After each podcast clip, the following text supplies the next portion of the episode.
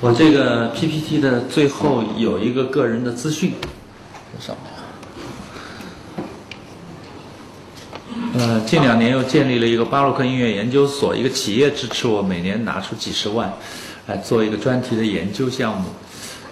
嗯，因为巴洛克这一块非常精彩，而从从目前的研究来看呢，是比较比较弱一点儿，像古典啊、浪漫啊研究的特别多。而巴洛克研究的不是很多，其实巴洛克的巴赫被称为音乐之父，啊，那一段是非常精彩的，所以现在就是想做一个专题方向的研究，最近建立了这个，我就担任这个负责人。好，我回到我这个 PPT 的最前面去，这个体系呢，在大学里是要讲一个学期的。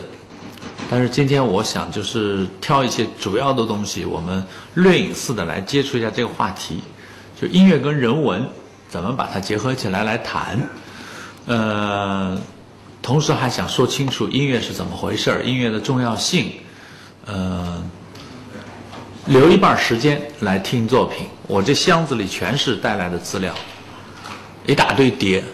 那么这是来呃是这个时间是不可能够的，反正我们就尽量多弄一点啊。嗯，咱们到几点结束啊？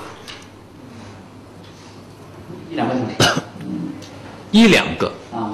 那么那至少就是两个。啊。哈哈，对，我在浙大有一次从六点半讲到一点半，夜里一点半。学生们就不放我走，十二点半我就觉着该走了，就到到一点半，我带了一箱子学啊，大学生其实有些热爱者也是蛮精彩的。结果后来，嗯，有关的老师就说，可能浙大讲课讲这么长时间的，我是第一个了。晚上六点半讲到十二点半，结果后来延长到到晚上一点零一点了啊。那那次在三分部啊，惊人。所以这个话题是很大一个话题啊。好，我们切进去。嗯，我我前面罗列了几个图片。我今年跑了一趟珠穆朗玛峰，已经我已经两次。那么今年又去了一次，我得到几张好照片，顺便给大家欣赏。呃，想说这么一个观点，就是听音乐实际上对审美主体是一种考验。就你自身越强大，你得到的东西越多。我们叫审美主客体，客体没有变化，莫扎特音乐始终在那儿，就这个样子。但是你主体有多少能力，他就会给你多少东西。你主体能力越强，莫扎特东西你得到的就越多。否则你自身很贫乏、很苍白，你你读的很少，听的很少，审美能力比较弱，那不是莫扎特不行，是你不行。当然，马克思有一句话。就是我们的主观能动性，音乐可以塑造你的能力。同时，马克思还有这么一句话，就是再好的音乐，你没有听音乐的耳朵也是没用的，对吧？马克思这两句话，我不知道大家有没有印象。一句，他说你没有听音乐的耳朵，再好的音乐对你也是没用的。第二句，人是有主观能动性的，音乐可以塑造你的耳朵，使你的耳朵。在你的主观能动性的发挥下，不断的改进，不断的改进。这就是哲学家思辨的两方面，他都说完了啊。好，第一，要你自身的能力，要你有一点这方面的这种天分。其实音乐是有天赋的，听音乐的能力是见仁见智的，有很大差别的。第二，它是可以塑造的啊。我给你们举一个例子，我在浙大讲座课里说了一句话，有很多。家庭底子很薄的农村里的这样的孩子，在浙大读书，农村里来的孩子，他们家没有音响器材，也没有 CD，也没有什么，呃，很多磁带。那些农家孩子在这一块蛮弱的。好，我讲座上我就说，那你就得加油，你不加油，你孩子还弱，一代一代弱下去，多可惜。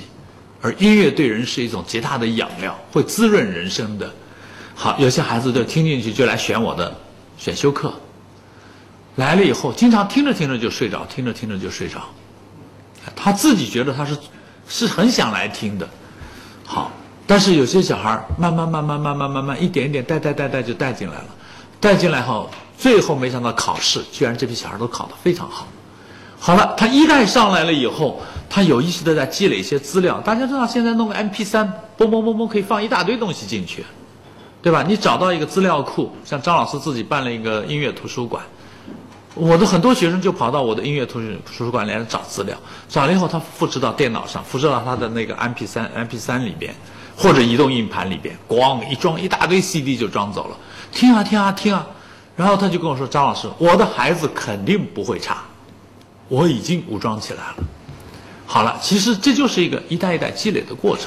我们经常说，一个贵族要三代，你培培养一个音乐素养，说实话也是有一个过程，啊，还不能太急，因为音乐它不是嘣一下你就强大起来了。我们叫做陶冶情操，启迪智慧。陶冶启迪，它是一个逐渐的过程。但是你在家里放点音乐，不知不觉的，你的孩子就会享受音乐，就强大起来。我还可以给一个例子，我们学校里有个小孩就是农村里来的。我说你怎么农村里来的，居然让你会喜喜欢西方古典音乐？哎，你们家里有没有这种土壤？你猜他说什么？我北京个表哥，北大的，到我们家磁带落到我们家了，没带走。他们家的录音机破到什么程度啊？没有那个推进推出的盖子的，磁带放在里边还要弄个指头塞塞的。就这个磁带使这个孩子热爱了音乐，进入了我们艺术学院。各位，你们看，无意中遗忘在丽水山沟沟里一个村庄里那家人家的那盘磁带，就是一个小孩进入了音乐世界。所以音乐就有这种能力，它叫召唤结构，它会对人产生召唤力啊！我就热爱莫扎特，就是莫扎特在召唤我，无非就是我对他的热爱和他对我的召唤比一般人更强烈。为什么？我三岁拉小提琴，三岁拉小提琴的孩子拉到十几岁，我就在音乐学院了，附中。好了，那么这样我跟音乐的结合就非常紧密，然后我就收藏了很多 CD，几千张 CD，我再把 CD 给搬出来，贡献给整个杭州的老百姓共享，建立了音乐图书馆。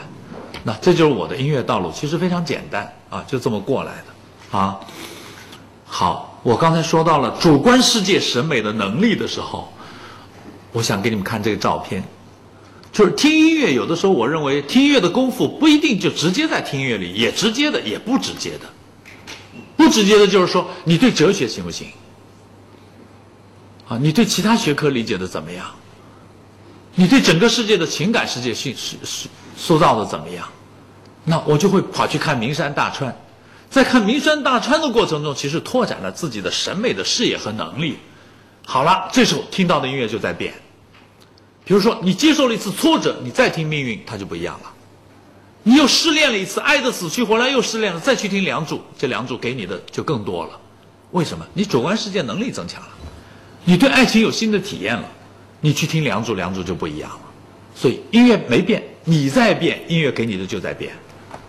注意，这就是一种主客观相互的关系啊。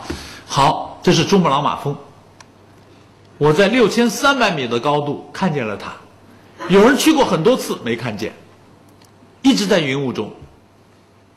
我经常说，那就说明我有一点修。我我还是信一些佛的，啊，我觉得你修到一定程度，你能看到的东西，你就都会看到。佛家有一句话叫“心中有，便能得以相见”。我到处都在做普及讲座，有一天咱们就见面了。我会到处讲，你们会来个音乐老师就敢去听，这就是咱们一种缘分吧。对吧？你热爱艺术，我热爱普及。只要到了那一天，我们就走到一起来了。所以我有一句话，古希腊一个哲学家说的：“你去哪儿，我回家。家在哪儿？在路上。”能理解吗？你要去哪儿啊？我要去我普及音乐的那个家。家在哪儿？在路上。今天下午就是我在这一站，这是我的普及音乐的人生之旅的一个站点。或者说是一个界面。今天下午我的家就在这儿，在嘉兴。我今天晚上要飞到飞到北京去，我明天要在北京讲一天课。明天晚上我就出现在国家大剧院，我要听一部歌剧《魔笛》。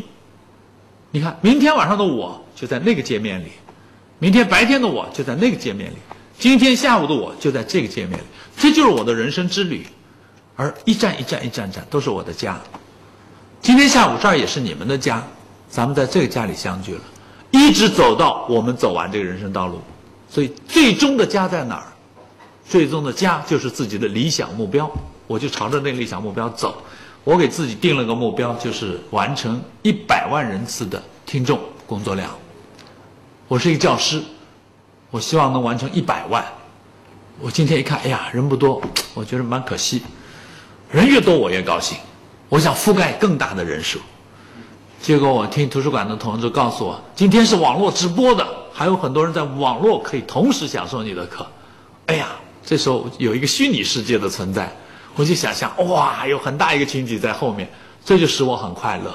为什么？这是我个人价值的一种最大化的过程。我不再是我，我是你们生命中音乐享受的一部分。就我的生命变成你们的享受音乐的一种快乐了，这就是我最大快乐。我把这个叫做什么？把自己的生命和别人的幸福快乐结合在一起，这就非常有味道。其实这些都跟人文两个字是连在一起的，啊，呵护别人，以人为本，其实这就是人文的本质啊。好，这是一个珠穆朗玛峰，我能看到的，你们就得到了。我刚才说过了，咱们有缘分，我能得到的，你们都能得到。而我，我经常在想，我能得到它，就是因为我身后可能出现一百万，我现在已经六十三万，你们是我的接近六十三万这个一千人里的人数，我是精确统计的。每一次上完课，晚上回到家里我就记录，啊，明天我又有多少？请注意，今天是星期六，明天是星期天，大家都在休息的日子，我都在工作着，我就是为了实现那个一百万。我是五三年生的，刚过了五十六岁生日，进入五十七岁，虚岁五十八岁。我我知道，到我六十岁的时候，我基本上可以完成到接近七十万，六十到九十是我最后的三十万，我希望一年一万。就是你们面前的这个老师，到八十五、九十岁还还在干着，还在完成他那个目标，这就是我的路，在路上。好，各位，你们的路怎么去设计？啊，这种话题都很大，但是都很精彩。一个人要没有路、没有目标、没有方向，都不知道自己往哪儿走，说中了就是行尸走肉。我最近在浙大讲一个 MBA 的那个课程，它叫 EMBA，企业家班。那一个企业家上那个学校读一个硕士，二十八万、二十六万，其中有一个老兄二十九岁亿万富翁，他就跟我说，吃喝嫖赌都干过了，真没什么意思。让他干什么，他就说真没感觉，他什么都没感觉，什么都没意思。我那天跟他说了一句不高兴的话，我说那你早点跟张国荣走吧，我觉得你在那浪费粮食。好了。这小孩跟我已经半年多的接触下来，一点一点、一点一点在变。我说你徒步不带钱走出去一百公里，你体会体会人生。寺庙里去住几天，你不是亿万富翁了吗？你到寺庙里去，到九华山去，两块钱去进那个禅房，那个禅房没有电，没有洗手间，没有电视，两块钱付出以后，给你一个枕头、席子、被子，自己拿着进去，大通铺，找一个地方一铺，好了。回来以后就跟我说，我有点感觉。早晨很冷很冷，冬天跟着和尚们一起起来去念经去，不会念就跟着走。人家四五点钟就在那儿走了，他就跟在后面。大殿里的风嗖嗖的吹进来，回来就跟我说：“哎呀，我有点感觉。”好了，人啊，人怎么能没感觉啊？人没感觉，你还是人吗？孟老夫子早就说过了，什么感觉都没有，非人也。没感觉你就不是人。那我们的二十九岁的亿万富翁会变得对什么都麻木不仁，太可怕了，冷掉了，太冷。人不能成为冷血，冷人的内心啊热热的、奔腾的啊。好，这是再看这个 贡嘎雪山，早上五点不到，太阳升起来了，就照亮了那个主峰，周围都是一片黑暗。其实今天下午的嘉兴图书馆。从音乐这个意义上来说，就是这样一座山露出来了。虽然周围还不是很亮，虽然热爱音乐的人还不多，但是我们开始了。啊，请注意，中华民族，中国人在音乐方向不强大。为什么不强大？我给你们讲一个理由：几千年来就没有人呵护我们的音乐素养。我是讲中国音乐史的，在学校里，你们去看。从周开始，其实就有音乐的教育机构，到汉叫乐府，唐叫教坊大乐署。好，这个地方教育出来的这些被教育的音乐人们在哪儿工作啊？他不为大众服务，他为皇帝服务。就我们历朝历代其实有一个学音乐的地方，培养一批专业音乐家，他是为宫廷、为皇族服务的，他不为大众。皇帝在那吃饭，他们开始演奏了。好，皇皇帝在那可能有自己的消遣的时候，唐代啊，那是乐工三千啊，歌舞伎，唐代的歌舞伎非常发达的。好，那是为皇帝服务的一个群体。还有。就是那些达官贵人们的孩子，可以在那个学校里学一点琴棋书画。我们有一些文人琴棋书画很精彩，请各位思考：中国的大众历朝历代下来有音乐学校吗？没有。对，你们这下你们就发现了，我们为什么底子薄啊？从周到现在，就两三千年以来，老百姓的音乐素养是没人管的。唐宋元明，你一代代往下看，老百姓享受音乐是原生态的。对，农村里也有人喜欢音乐啊，弄个胡琴拉拉，弄个东西吹吹唢呐呀什么。好了，谁家结婚了，他来了，颠了往上弄一炮子；谁家死人了，他来了，就是红白喜事，村子里一个小乐队就来了，弄一炮子。这就是咱们的原生态。这些人不是专业学校毕业的，没人管的。你有多大才能，弄到哪儿算哪儿。其实我们民间很精彩的，我在农村里看到有人过世了，乐队演奏，潇洒走一回，很了不起，对吧？那比那哀乐精彩多了，我看看。这就是咱们农民的创造，最了不起的创造。但是，他走向更高的这个，就没人管了。好，现在咱们有个口号叫“德智体美全面发展”。可是我问一下各位，咱们学校的美完成的好不好？对，我在浙大上硕博士选修，我就测试那些博士生的音乐水准。我发个五线谱让他唱给我听听，好了，都不行了。不怪我们的孩子，我们的孩子才聪明呢。你看朗朗多棒，对啊，文革结束七八年到现在，我们得世界第一的人数已经到了二十七个。现在世界的音乐大奖几乎都被咱们中国人拿来了，但是这几个孩子是被大人逼出来的。朗朗爸爸逼朗朗，嚯，那真是疯狂啊！朗朗爸爸都没有夫妻在一起的日子的，朗朗朗朗爸爸是跟妻子分开的。太太在沈阳，他带着朗朗在北京，很可怜的。中国家长其实真的很精彩，但是很疯狂，也有点折腾孩子，有点过的。在我看来，不要那么弄孩子，孩子的路让孩子自己走啊。我们家长弄起来很疯狂。你们去看朗朗的书，朗朗的书里都记载了朗朗从小到大学钢琴，老外不这么弄的。好，咱们有一批家长这么在弄，不这么弄的孩子，音乐方面就很薄弱了。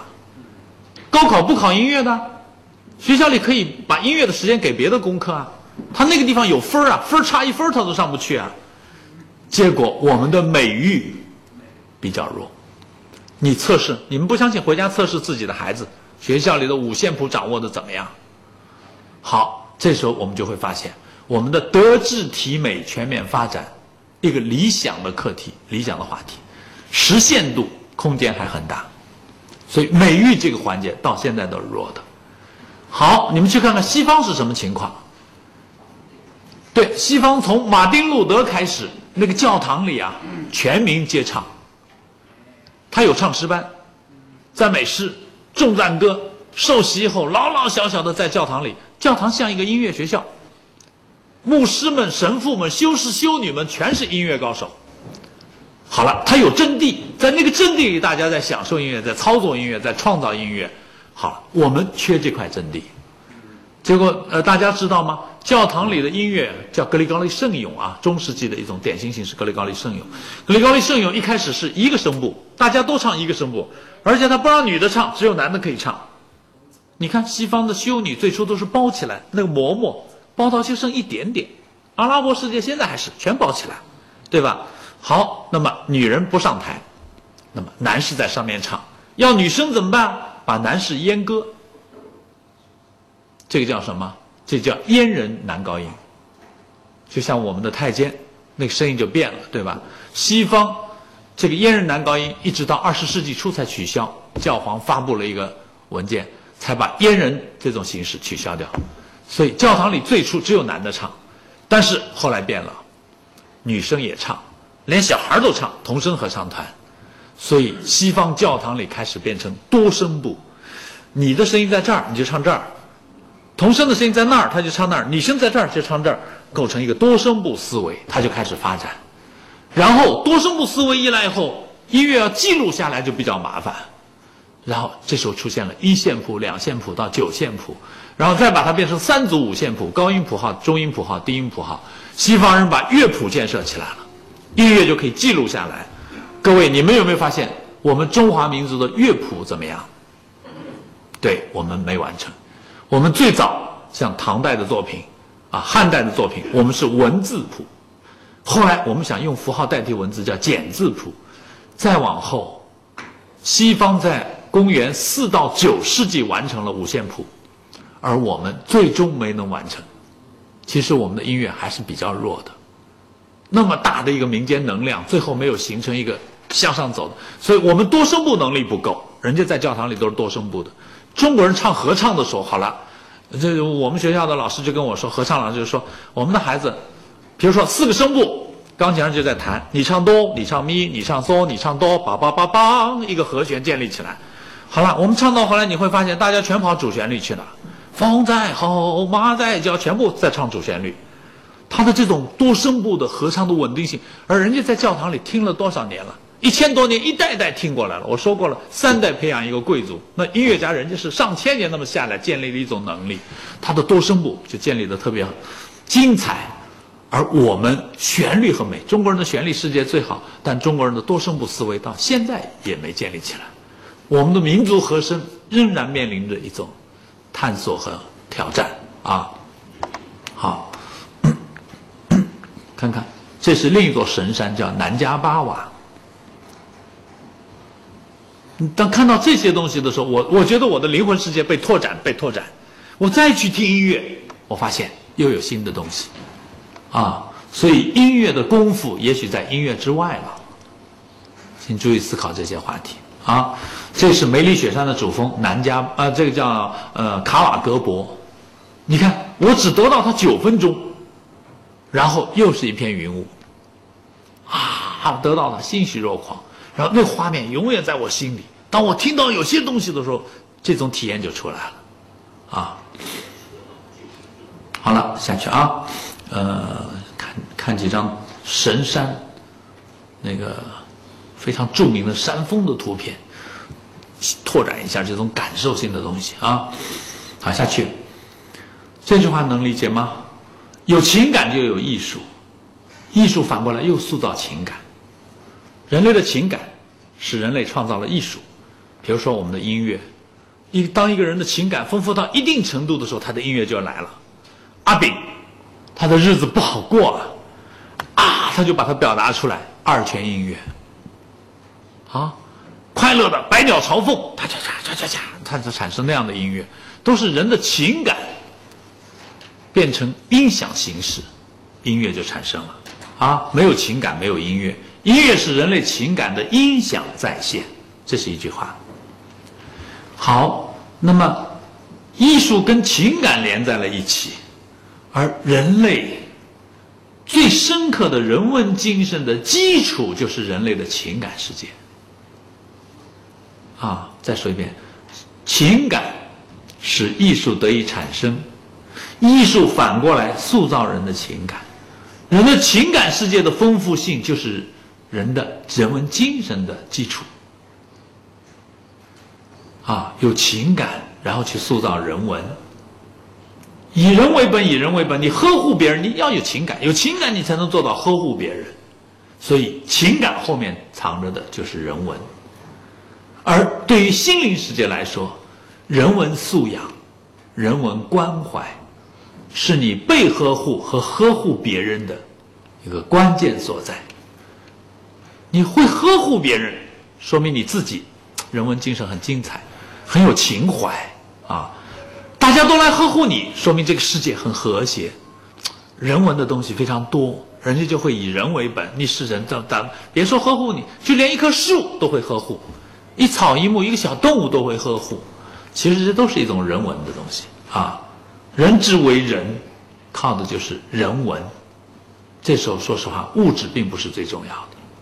而且今天的中国，说实话，物质改善的很快，但是心灵世界的塑造明显的需要加强。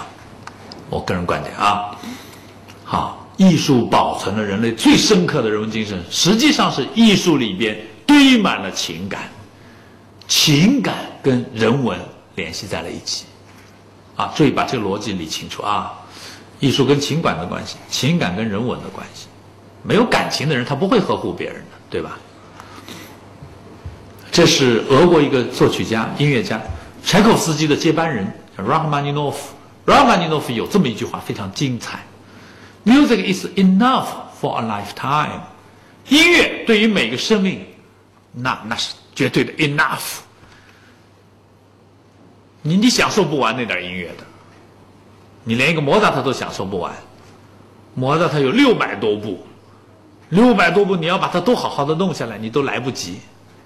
爱因斯坦说过一句话：“离开这个世界，对我最大的遗憾不是不能再研究相对论了，而是我就听不见莫扎特了。”爱因斯坦小提琴拉得非常好，他说：“死亡对他最大的这个意义就是听不到莫扎特，就是最大的遗憾。”爱因斯坦的话啊，好，反过来说这句话，But a lifetime，但是一个生命，is never enough for music，一个个体生命难以穷尽音乐，音乐可以足够大的来覆盖我们的生命过程啊，这话非常精彩啊。当然，这这这样的话要翻译好它是不容易的。我翻译过一本书，但是像这种句子。这个信雅达要做到好是也不容易的啊，那这种话很有味道，我特别喜欢。再往下，音乐像阳光，像空气，人怎么能没有音乐啊？你们肯定会说，那因为你是音乐工作者啊，否则就觉得你有点夸张了吧？不，往下看，我夸不夸张？往下看啊，我们是以音乐为着眼点来谈人文，谈音乐，谈感情，谈人文，谈音乐跟人文的关系。谈情感世界的塑造，以及以人为本。最后，希望实现情感世界的塑造，期待着人文精神的到来。啊，是好，这一页我可以飞快走。音乐是人的本能。马克思说，人的五官就是以往整个世界史的产物。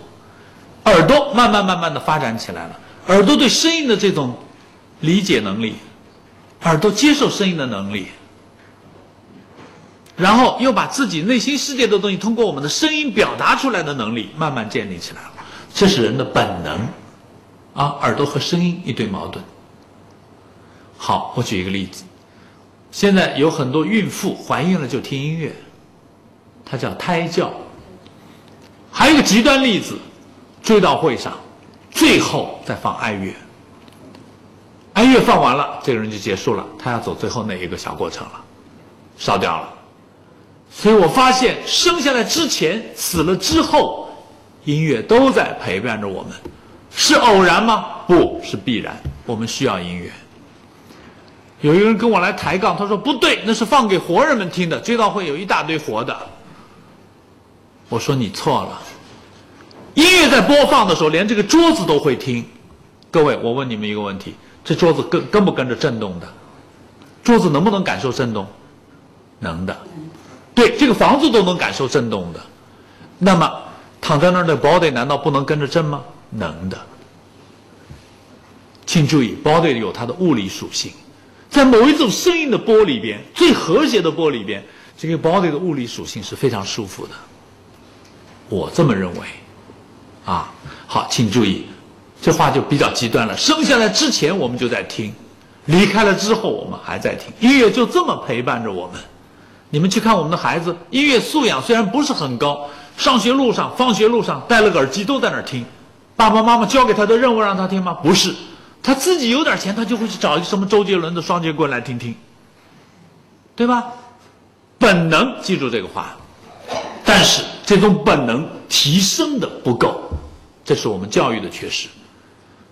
我在共青团浙江团省委工作了十七年，我深深的发现我们的大众需要有专业工作者去带带他们，帮帮他们，啊，我就是那时候建立了这个目标。像今天就是这么一次过程。我经常说，今天的中国是文艺复兴初级阶段，像这样的过程就叫启蒙。其实今天我们在做音乐的启蒙，学校里没给我们弄好，咱们自己再补。你再不补，你下一代又亏了。家族发展慢了，民族发展就慢了。家族是民族的基础啊，啊，请注意，而且有音乐就有感情，有感情这个家庭就和谐，每个家庭都和谐，这社会就和谐。咱们不是要打造和谐社会吗？你看这些目标都可以跟音乐结合在一起啊，请注意，第一本能本质力量，然后音乐就是人的本质力量的对象化，音乐成为我们审美的对象啊。好，中间我们跳啊，它呃，音乐是一种审美的反应，音乐具有审美属性，这个都太理论了，我们跳过去了啊。好，有一点要知道，审美跟情感连在一起，我今天始终会强调感情世界，有情感才有美，有有情感才有成功的审美。啊，好，往下，情感丰富了，心灵丰富了，其实是幸福的基础。对，精神幸福，其实本质幸福不是物质幸福，吃什么喝什么不是最大的幸福，最大的幸福其实是灵魂幸福、心灵幸福。啊，你要认为吃什么喝什么就是幸福，你这人太可怜了。那我说的那个二十九岁的亿万富翁，他什么都可以有，他觉得没感觉，没意思。我发现很多人很有钱，他不幸福；很多人不太有钱，未必不幸福，也许还挺幸福。所以，幸福跟钱没有必然的因果的这种直接联系。但是，我们不排斥物质，物质是幸福的条件之一，但物质不是幸福的全部，请大家注意这些表述。啊，物质不是幸福的全部。哦，穿什么就幸福了？那你太小儿科了，那叫表层幸福、浅层幸福。啊，真正的幸福是心灵幸福，啊，而情感世界、心灵世界的丰富，就是精神幸福的基础，啊。好了，我为什么说音乐有这么了不起？音乐有这么高的地位，有这么重要的意义？我的理由来了。古希腊苏格拉底、柏拉图们就发现，人只要学三门课就够了。其实德智体美是四门课。好，你看古希腊的雅典学院，这是人类最早的高等教育的探索。浙大是中国最早的大学，一百多年。巴黎大学是西方最早的大学，八百多年。但是其实最早的探索在古希腊就开始了，雅典学院。他们说三门课够了，哪三门呢？哲学、数学、音乐。哲学是整个社会科学的基础，数学是整个理工科的基础，而音乐是人之为人的情感世界塑造的基础。你看他把问题看得多透啊！其实人类有一个高点，就是古希腊；人类还有个高点，就是咱们的诸子百家。而诸子百家和古希腊几乎是同时出现的。你们去查老子，老子距今多少年？两千三百、两千四百多年。再一起查柏拉图、苏格拉底，两千三百、两千四百多年。再去查释迦牟尼，两千四百、两千五百多年。我有的时候查到后来，我都会有点怕，怎么搞的？人类在同一个时间，在东和东方和西方，那时候没有 email，也没有什么，呃，什么传真，也没有什么什么，呃，QQ 等等啊。但是人类同时到达一个高点，非常精彩。那我们的老子到现在都是至高无上的那个《道德经》啊。好，古希腊就认识到的事情，居然今天的教育都没有做好。其实我们认识到了很多事情，但我们未必做好了、完成了这些事情。啊，你看，我都下面都解释好了。哲学是对客观世界的思辨的把握，数学是对物质世界的科学的把握，音乐是对客观世界的情感的把握。用去用情感去把握这个世界。嗯，几位老先生，你们愿意记就记点，记多少算多少。真喜欢，弄个 U 盘一拷就行，或者你给我 email，我给你发过来。少写一点。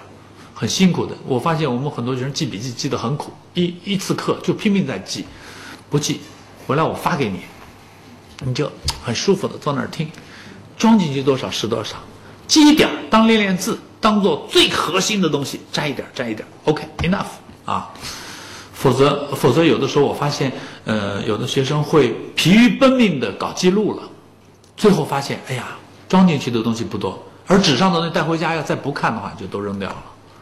不如现在就用脑袋听。你要什么，我给你发什么啊！待会儿我会把我的电话留给大家，然后把我的博客留给大家。你有什么要求，发个短信给我，告诉我你的邮箱，我就可以发过来了，好吗？这样就这个听课你们就更更享受、更潇洒啊！雅典学院，我在希腊待过一段时间。这个我是研究西方音乐史的，很早也在国外读过书啊。好，你看，这是苏格拉底，这是亚里士多德。我这么呆着拍照片，我太太给我拍的。我太太就说：“哎，你能不能站起来呀？人家那么高，你这么矮，我这构图也挺别扭。”哎，他说的没错，是我。但是我跟太太说了一句：“我说太太，我说他们太高大了，我太渺小了，我不敢站起来。”我得把我降到最低，抬头仰望。那这就文化意义上的崇拜。你没有这种崇敬之心，你的文化素养肯定不会太高。越高越崇敬，越高越崇敬。啊，对，越浅的人越不拿文化当回事儿。没文化的人向来不恭敬文化的，文化算老几啊？我有钱。其实这种人很可怜，他穷的就剩钱了。这是古希腊的雅典学院，他那时候已经有这样的架势啊。飞快的看，哲学要干嘛？科学要干嘛？伦理要干嘛？艺术要干嘛？看起来你就发，发现艺术是给精神世界以秩序。你情感丰富了，情感健康了，你内心的建设就非常有秩序，不会混乱。不会失去平衡，不会不和谐，啊！我经常说，现在谈养生之道，最近有些老干部约我去讲，用音乐养生，很好。音乐不是养生来的，音乐是养心来的。养生的本质要养心，这人的心灵状态好了，他的生理状态、他的 body 状态就会好。有的时候问题出在哪儿？不是出在你这个身体，是出在你的心灵世界。对，心态。好，我跟你们说个题外话吧。有人啊，谁都难免生气，可是有人生气一会儿他就调试过来了。生气别想占领他，生气离他很遥远。但是人不生气是不可能的，但是他生气一会儿他就好了。他觉得每一天都很宝贵，每一天都很重要。我为什么要生气？我很快乐，我就是这样的。你很难让我永远生气，一会儿我就过去。你们有没有发现这次奥巴马在长城上说了一句什么话？奥巴马在长城上有一句感叹，他说：“人生很短暂，要珍惜。”我不知道长城给了他什么样的联想、想象。奥巴马得出这样一句话，我很欣赏。今天下午你们把你们的生命托付给了我，赶到这儿来，我今天下午也把我的生命给了你们，咱们一起啊，创造一种音乐世界的辉煌、心灵世界的辉煌，多有意思啊！再有天大的不高兴的事情，摩擦他音乐一来，笑嘻嘻，马上就全甩开。这你叫什么？潇洒。其实，其实这种叫心灵世界的健康。对你心灵世界很健康，所以你不会生气的。生气一会儿就 pass 他。而有人呢，心灵世界不够健康，不够强大，有点什么事儿一生气，好多天他还在生气。其实这人跟自己过意不去。好了。他他那是谁家的成员？这个家庭就很遗憾了，每天全家老小看着那张脸，痛苦死了。好，我我再顺着这个逻辑下去，得病谁都难免，有人得病很快就会好，有人得病特别不容易好。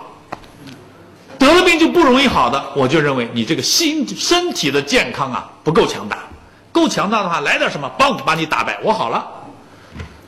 一生气，我马上就快乐起来了。这是心身两方面都很强大，对，身体一方面，心理一方面，这两是连在一起的，而且往往是心理强大的人，生理就强大。我是我认识一个省里的老干部，癌症，挺严重的，化疗，哎呦，这人看起来真的马上就变样子了，他就来找我，我们是好朋友，他说，张老师，我需要你的音乐来帮帮我，咱们是好朋友，你不会不管我吧？然后我给他找了最好的音乐。弄了音响器材，你用。我身边的朋友们都不在了，意味着我也快不在了。大家都在，说明我我们都可以一个群体健康的、快乐的活下去。好，结果他在音乐声中，你们有没有听说里根总统最后十六个音乐家给他找音乐让里根听？里根是个电影演员出身啊，里根艺术素养很好的。哎，里根总统，美国的一届总统，他，对对对，他艺艺术素养很好的。结果里根自己就说，他的生命最后四年是音乐帮他美好的度过的。我们现在都知道他用的是哪些音乐，结果我找出我认为好的，他还有个跟中国国情、跟中国民族性结合的过程。我把那些音乐找来，送给我这位好朋友，厅级干部，恢复的非常好。他的左右病房的病人们都说感觉非常好，是他的音乐。你看，音乐呵护人的心灵，心灵强大，生理的东西都打败他。其实有人是自己把自己给放倒了，自己把自己给打败了。癌症，哎呦，我完了，那他肯定完了。癌症没什么了不起的，我是谁啊？我足够强大，打败任何敌人，他就赢了。对他现在非常好，我们看到他就感觉到了不起，然后他回过来说：“是音乐了不起，你帮我的音乐很好，啊，是友谊了不起。”他跟另一个朋友说：“是你的友谊支持了我。”他对他身边每个人都说：“了不起，谢谢你们，是你们在关心我。”这种人就特别强大。为什么？他不是一个人在战斗，他是一个群体，而且他很感恩，每个人他都感谢。那我完成了音乐部分，啊，都是有作用，啊，要相信，要相信科学啊。好，艺术情感，你看艺术跟情感连在一起了吧？艺术在情感的空间里，给整个世界，给整个宇宙带来本质和谐。哲学家达不到的，科学家达不到的，艺术可以达到。古希腊的成果，几千年前就知道了，可现在我们使用的不够充分，啊，所以今天下午是一个非常有缘分，你就跟艺术、跟音乐结缘。下面我就要谈怎么欣赏音乐，别急啊，咱们一点点往下走，先把道理讲清楚。道理讲清楚以后，师傅领进门，你有认识了，你就会去干；没有认识，你不会干的。人都是在认识基础上往前走的，认识到重要性，他就开始了，啊，否则。他就不知道这儿重要，他就无所谓了。这种我们飞快的走啊！人的精神世界三个字，康德的三大批判就是研究了这些东西。我说过了，这一个学期的内容啊，这我们不展开。你看，孔老夫子同时发现人要学六门课，这里边就有音乐，还排第二位。古希腊音乐排第三位的，而孔老夫子把它排第二位。孔老夫子很牛的，孔老夫子音乐水平相当好的。他听完了一个感动他的曲子，三个月他不知道肉的味道。那个曲子叫《韶》。文化人有很多艺术素养很高的。我在杭州讲课，我发现医院里很多医生出国有点经费，有点补贴，就买了古典音乐 CD 带回来，别的都不买，就买古典音乐。其实像这样的人素养，他对艺术的追求。对艺术的理解、领悟，他离不开艺术的这种感觉，都非常精彩的。杭州有些医生，哎呀，我真的觉得真好。美术学院有些书法家，中国毛笔字的大家，他喜欢听西方古典。他写字的时候、作画的时候，对，一边写字一边作画，没有音乐他受不了了。是啊，而我一开始在美院讲课的时候，美院的学生就说，安安静静的才是作画的最好环境。我说你错了。现在他们全明白了，有点音乐的环境是最好。你说的对，激发灵感，它带来那种环境的美和谐。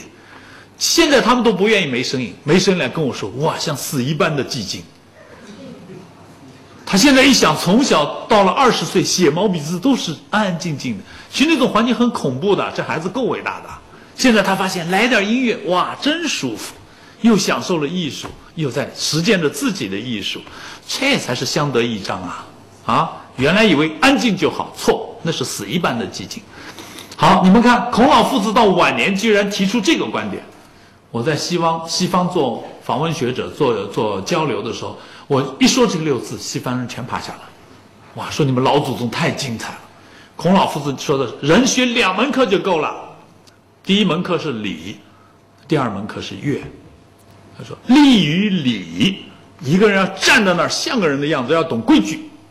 国家有国家的一整套的法律规章制度，对吧？人也有自身的一套规矩规范。这个礼不是仅仅是礼貌，是全套的规范啊。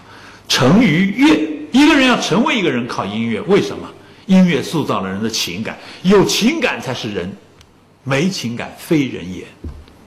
孟子的话：“人没有恻恻隐之心，非人也。”不是我说的，是孟老夫子说的啊。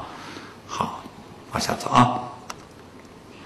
我认为古代文化，为什么我这么说？现代的文化太功利了，特别是市场经济这几十年，太功利了，反而不健康。啊，好，我们觉得古代文化，你看古希腊这三门课多精彩。现在呢，我发现我们大学里边，哎，大家有没有发现，钱学森老过世之前，他最担心的是什么？他最关心的是什么？想想看，他最关心的是我们的高校、高等教育。他跟温总理专门谈到过这个话题：我们的高等教育为什么诺贝尔奖我们培养不出来？钱学森是谁培养的？对，你们发现了吗？我们的人才在国外，结果全能拿到最高奖。杨振宁是谁培养的？华罗庚是谁培养的？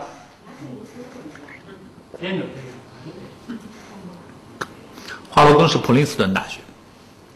啊，我也很早就到过西方的一些学校，所以我们发现我们的学校有问题啊。各位，你们有没有看到最近一个排列？清华大学全世界排，把它排到四十九名，而香港科技大学满打满算八九年挂牌到现在二十年的大学排进清华之前。香港是一个城市，我们是这么大个国家，全国的好苗子都堆在清华北大呀，结果它排到四十九，而香港科大二十年排到了清华前面。我在香港科大短期内教过一些书。当时那个学校都还没挂牌呢，我自己也蛮高兴。我在那儿也是做过一点贡献的。我当时教那个 Chinese traditional music 中国传统音乐，都要用英文讲课的。好，你看人家二十年排到五十名之前，排到清华之前，我们清华百年的高校。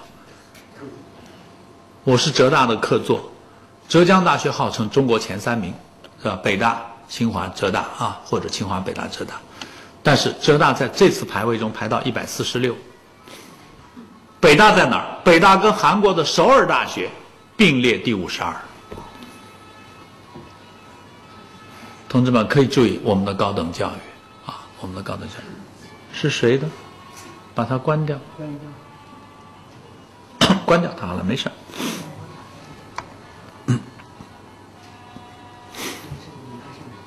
啊，好。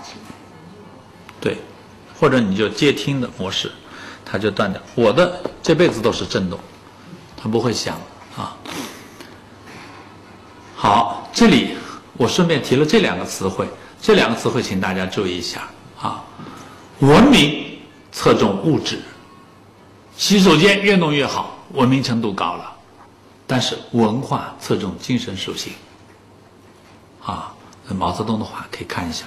文化是物质与精神之和啊，这两个单词不一样的啊，一个叫 cultural，一个叫 civilization。这个你到西方的语义学里去一查就查出这两个词完全不一样啊，文明和文化。好，我给一个小资料，牛津，它比剑桥还早。后来牛津的老师们跟当地的人不太和谐，有一批老师就走掉了，走掉了以后创办了剑桥。啊，牛津一一六七年。我们的浙大，它前面有个求是书院，所以它套上去以后，它的年龄就长到了一百年以以以以外了。浙大距今一百十二年，牛津大学八百四十二年。对，好，大家可以来做个加减法。西方的大学早我们七百年，我还有数字给你们。西方的文艺复兴。在中世纪最后一段时间开始，一千三百年，它的完成一七五零年，它的文艺复兴巴洛克这个过渡期用了四百五十年，它完成了这段时间，这段时间叫什么？西方就叫启蒙。这段时间一完成，他们进入资本主义高速发展。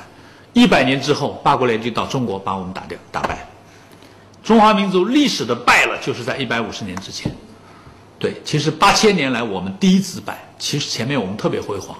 待会儿往下看，我有个 PPT 专门谈到这个历史脉络的啊。好，商代就出现“大学”这个词汇了，也就是说，我们在公元前十一世纪三千一百年前就有了“大学”这个词，很精彩吧？但是我们当时商代的大学其实是一个职业技术学院，你看他学这些，可是音乐也出现了，发现了吧？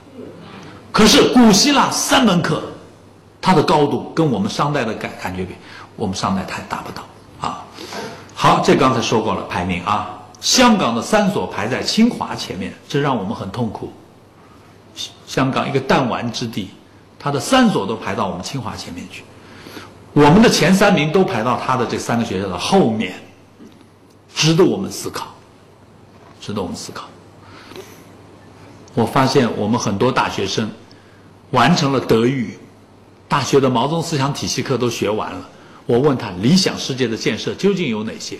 人生价值观究竟有哪些？什么叫幸福？你究竟怎么理解？一片茫然。我就发现我们的德育课空间也很大，一头一尾德和美。顺便说一下，我最近看到一个报道，重庆公安局的局长叫文强，你们看到了吧？那个文强家里的现金有多少？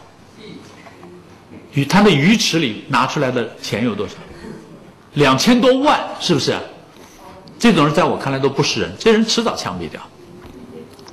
结果我昨天又看到个报道，说重庆的那些色情场所，他是参股的，就在公安局对面一百米就是那个最大的色情场所，是最安全的。废话，公安局局长罩着他，他还不安全啊？那这就是今天的某些不让人理想的现实。你们有没有听说苏州有个副市长去年年底犯事，单次贪污超过八千万？这些人照我看来就是没有恻隐之心。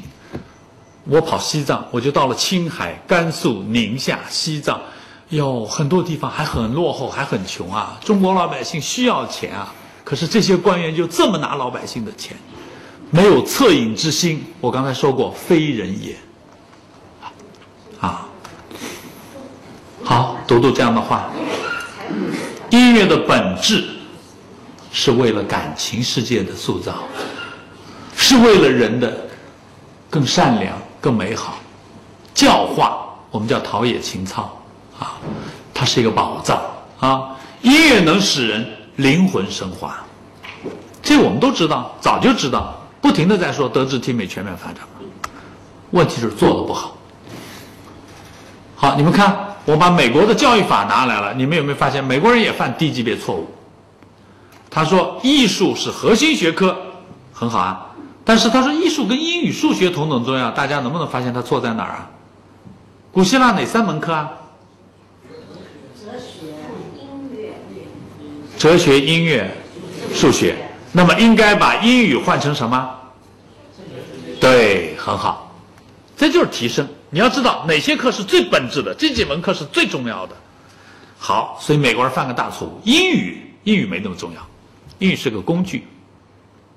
那照这么说起来，到了中国就变成了中文，不是这样，它是个工具，它不是本质学科，啊，所以学外语的人只有外语没有专业也也也蛮遗憾的。我教了很多年英语，但是我是把英语跟音乐结合起来，这就有意思了，啊，再往下。这个就是人家美国教育法里的一句话，我查了我们的，我们还没有这么表述。我喜欢他这个，你看他这么说，在整个人类历史中，艺术联系着人类存在的最深刻问题。为什么这么说？请大家记住那个词汇：情感。艺术联系着情感，情感联系着最深刻的问题，能理顺了吗？啊，咱把道理讲透它啊，在整个人类历史中都离不开情感两个字。希特勒的情感世界肯定很糟糕，他要把整个犹太人灭掉，一堆堆杀完了以后扔进分尸炉，那这种人就不是人了，非人也了，那是肯定的，对吧？对，再往下你看，艺术是完善生活的关键和核心，为什么？情感世界，情感世界是完善生活的关键核心。对，啊，好，我想突然我想到了一个事情，毛泽东的情感世界，我读过一本书《走下神坛的毛泽东》，李银桥写的，他是魏市长写的，说毛泽东啊，当了皇帝以后，回到了韶山他的老家，他请老乡们吃饭，当地很多人都是他的长辈啊，在哪儿呢？在毛家祠堂，祠堂里摆了一桌，毛泽东兴冲冲的进去了，他已经是中国共产党主席、中华人民共和国主席，对吧？进去了以后发现怎么桌上没菜啊？毛主席脸就拉下来了。毛主席脸一拉，那什么恐怖的？结果在座的那些老人们都比他们辈分还大呢，呼呼诚惶诚恐。他毕竟是主席啊，怎么回事儿？那些他请的长辈们的身后的孩子们手上都是油，没得吃啊！小孩们已经把那个菜都抓在嘴里吃掉了。结果毛主席看桌上也没吃的了，坐下来对着空桌子，多尴尬，扭头就往外走。李银桥就跟在后面走。李银桥是马前张宝嘛？结果毛泽东走到毛家祠堂的门口的台阶上，突然停住。李银桥说：“我差点撞到主席身上。”突然停住以后，毛主席在朝着天上看，北斗星。然后李银桥有一个细节描写，毛主席的眼泪慢慢的在流下来，全中国都在唱《他是人民大救星》，孩子们没得吃啊。对其实毛主席的情感世界，你去读毛主席的诗，我家里一面墙就是一个北国风光。毛主席的诗那是浪漫主义啊，政治家、军事家、诗人啊，哲学家。对，毛泽东非常精彩的啊。好，他的情感世界，他有浪漫主义情怀啊。好，马克思论掌握世界的方式，你们有没有发现，马克思跟古希腊？直接继承过来了。你看，他说人掌握世界有几种方式：第一，哲学；第二，科学；第三，艺术。发现了吗？跟刚才古希腊是不是一模一样？直接拿来了啊。黑格尔说，艺术最接近信仰。照黑格尔的话说，信仰在这儿，艺术在这儿，艺术最接近信仰。结果我们的。前辈蔡元培美育大家说了一句话，他是北大老校长，他很倡导美育的。蔡元培说，美育可以代替宗教。好，照蔡元培的观点，美育跟宗教是平的，equal。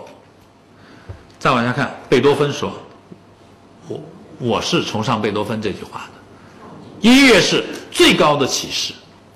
我举一个例子，你们去思考：教堂里有音乐吗？有。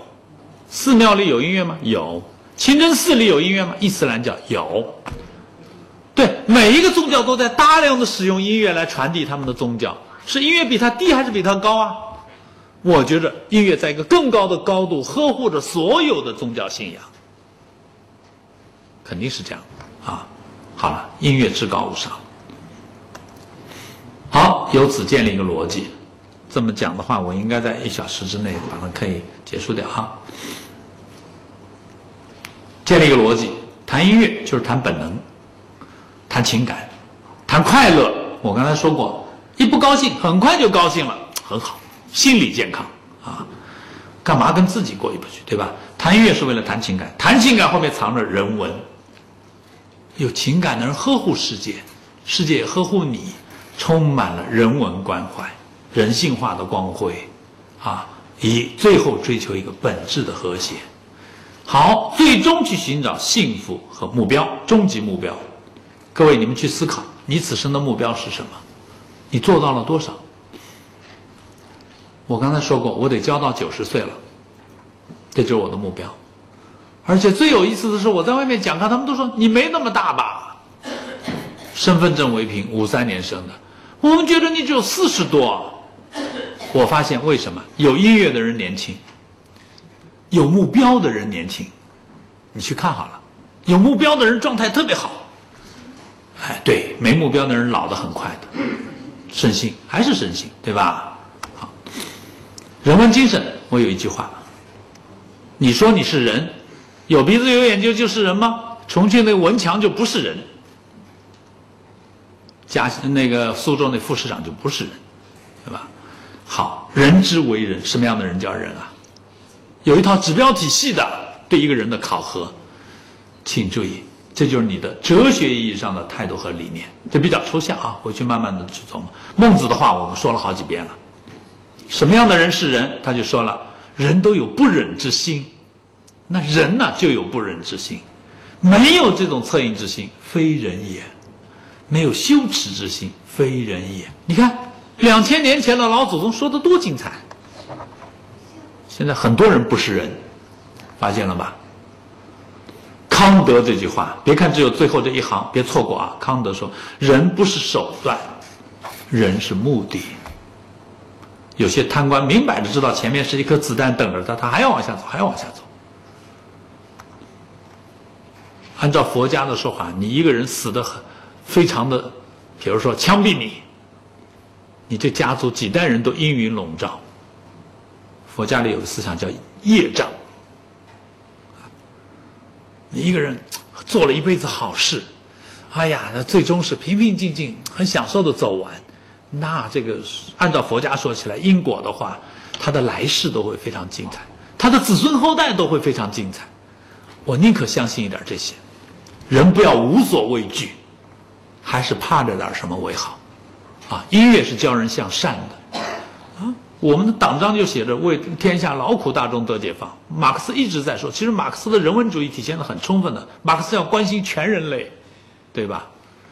胡锦涛和谐社会到美国去就在谈全人类的平等和谐的发展，多好，啊，这是非常精彩啊。好，我们的教育人文这一块比较薄弱，需要加强。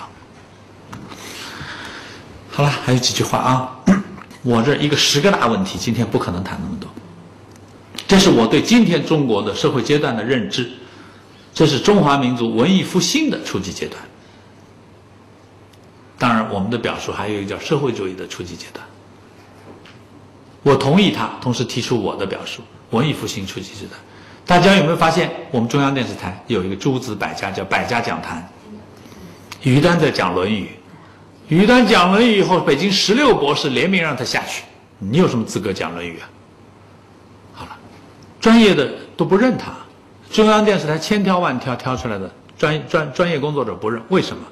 我说句实话吧。今天的中国，你挑不出一个讲《论语》的合格人选。为什么？大家都不够。刚刚在开始，那就矬子里拔将军了。山中无老虎嘛。我的姑父，文化大革命以前的杭州大学中文系系主任王稼武老先生，墨子专家，这样的人都不在了呀。季羡林也不在了。那么下一代？谁比较强？口头表达还好，形象上各方面都好，那你就先上嘛，对吧？总是这么开始。其实专家不认他的，就是于丹还是不错的，对吧？但是至少发出了那样的声音。大家有没有发现，中学语文新课标里边诸子百家增加了？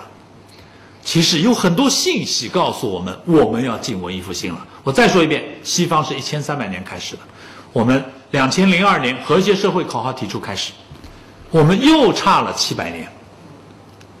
西方的文艺复兴完成以后，我刚才说过一个数字，大家记得吧？一七五零到一八五零，一百年他上来就把我们打败。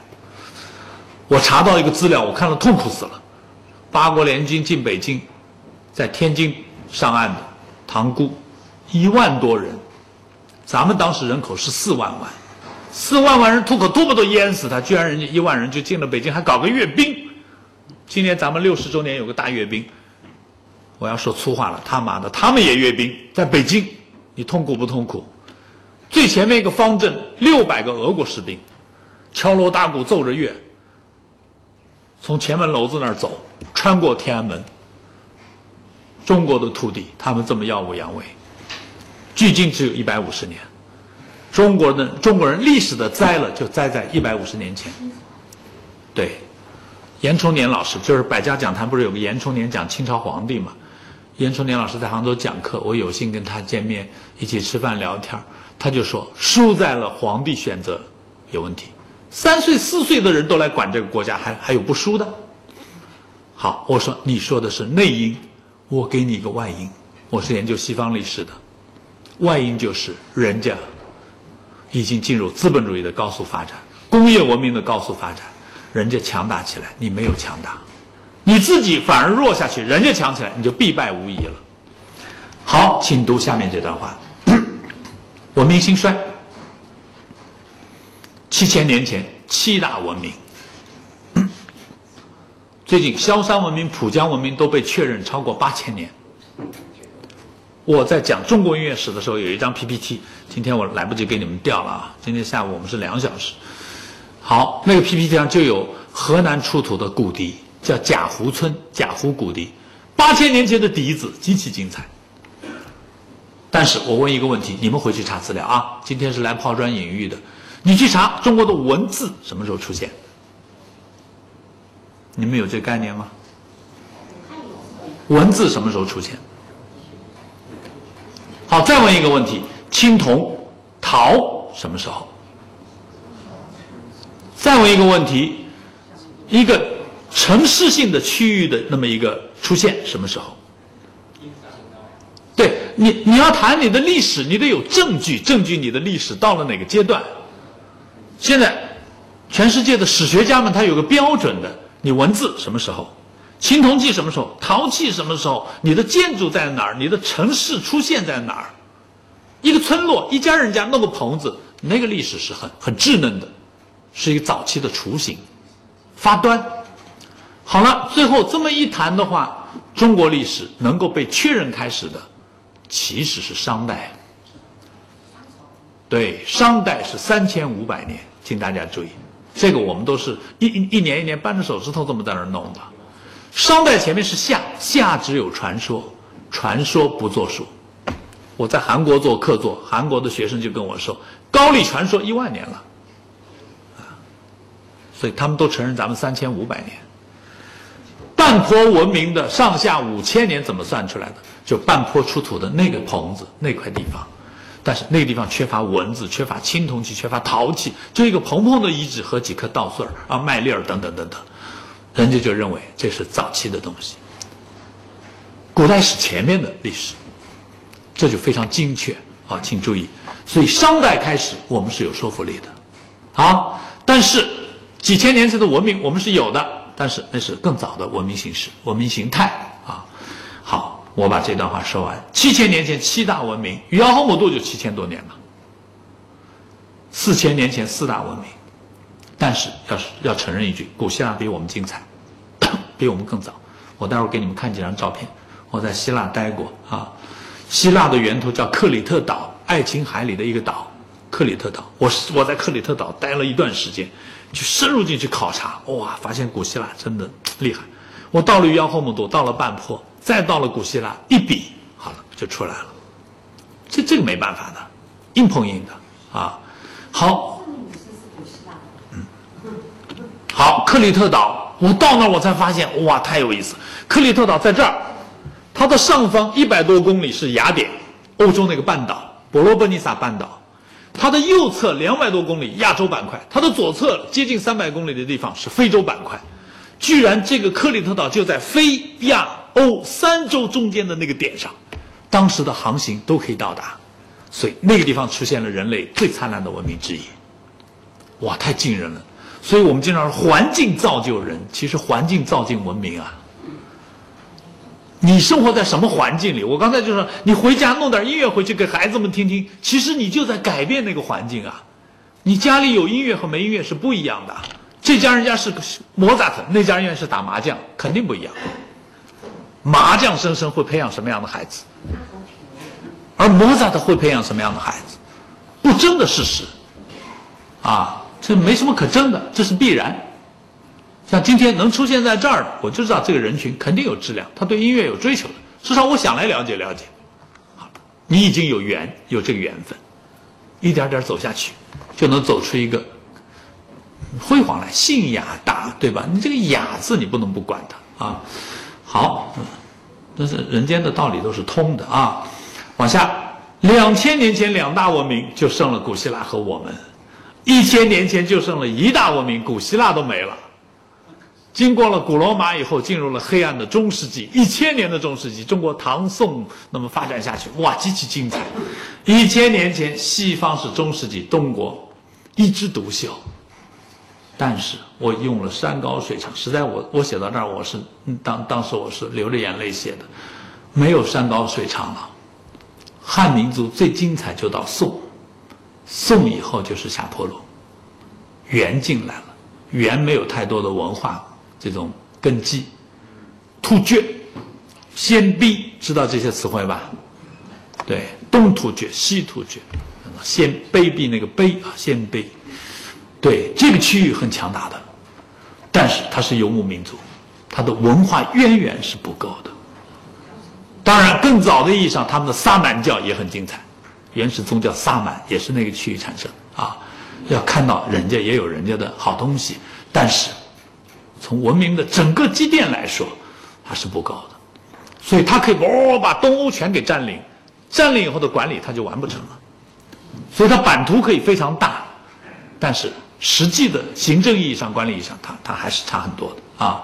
好了，宋后面的元就是蒙古了，明后面就是清满族了，清后面八国联军进来了，对吧？好了，这时候我往下说了啊。西方经过了文艺复兴，经过了巴洛克，经过了这个过渡期，经过了过渡期的启蒙，这时候中国还不错，康乾盛世。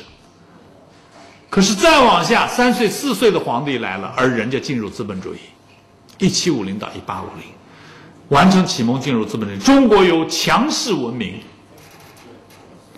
世界文明的中心，到又回到西方，直到今天，我们如果没有这个三十年的改革开放带来的成绩，对，四九年以前我们自己界定是半殖民地半封建，对吧？其实我们这个三十年太精彩了，这个三十年使我们这种大国经济总量，我们现在的经济总量正在越过日本。其实按照我们的统计，上个月就超过日本，成为世界经济总量的最前面这几个国家。但是浙大一个日本教授就跟我说：“你们的数字，请注意你们的数字。”那个日本人说到明年这个时候可能能超过我们，真正的超过我们。不管，反正咱们已经要超过他，或者已经超过他。可是那个日本人嘴巴很硬，他跟我说一句：“他说人均你还是不行。”我知道，那是事实。你们看到过一个数字吗？一个日本人的产值相当于十三个中国人的产值，所以那个日本人到最后跟我玩这个，啊，他就说我们一个人打你们十三个人。我最恨日本人，但是碰到这种数字我没办法。我为什么恨日本人？我妈妈家是南京的。南京大屠杀的时候，我外婆变成了哑巴，我外婆躲到山上去了。结果日本兵就从他们几个，他们躲躲在一个凹的一个坑里，长满了茅草。他们当地人们就知道哪儿有坑，就躲在那儿。日本兵就从边上走过，发现的话，刺刀一挑就烧掉了。下山以后，我外婆变成哑巴，声带正常，不会说了，到死都不会说。所以我跟日本这个民族是有这样的一种仇恨的啊！我在日本访问的时候，他们让我唱歌。我是一个教育代表团，我是团长，结果他们让我唱，说音乐老师唱歌吧，我唱我是一个兵，嗯，中间有一句打败了日本狗强盗，后来我们的翻译说，哎哎，你怎么唱这个？怎么翻？咱们友好访问的啊。有一个女作家，不是给他研究日本大屠杀，他后来得了那个，嗯，得了那个。忧郁症，他不是跳楼自杀。这个女的作家叫张纯如，她很有很有好很好的作家呀。这个我在图书馆里看到，在电视里看到。让我讲课，对不起，我的时间太宝贵了啊！你有兴趣，咱们过后电话交流啊。嗯，咱们俩单独交流好吗？现在这个时间是属于那么大一个群体啊。呃，咱们双向今天可能有点来不及，很抱歉啊。嗯，只有两个小时，时间宽裕点的话，那大家都都来聊。这时候其实更精彩啊！不应该是一言堂，应该是众言堂，无非就是时间不够。我们中国的教学都是满堂灌，你们都是鸭子，我在填鸭，咱们叫填鸭式教育。在国外真的都是双向的，老师不大说的，学生们说很多的。老师给个题目，回去看书，下次你们聊吧，我听听谁最精彩，给谁一个高分谁不行，告诉你再去读什么，再去思考什么。人家是这样的。其实我我们是是需要注意这些教学方法啊，但很抱歉，今天就只能是我来拼命的多讲一点了啊。哎，这一打扰打扰的我忘了刚才讲到哪。讲到这个个文明为中心，文明所以只能让我说啊，不能不能插我的这话茬儿一段段的。好了，这是这个现在是美欧以为中心，但是你们有没有发现，美国人最近在忽悠我们？